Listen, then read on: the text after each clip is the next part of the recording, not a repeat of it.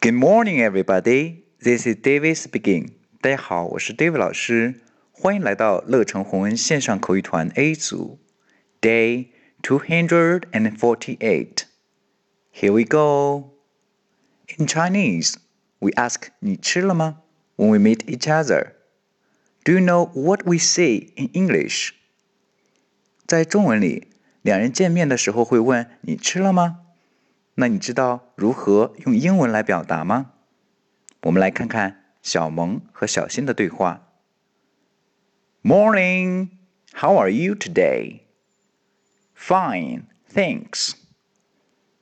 OK，原来小萌说的是 Morning，早，早上好。Morning，我们也可以说 Good morning. How are you today? How?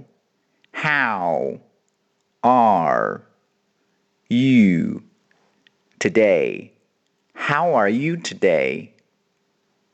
小新的回答，Fine, thanks. 注意 th 轻咬舌尖，thanks。Fine, thanks. OK，完整来一遍。Morning, how are you today? Fine. Thanks. That's all for today. See you next time.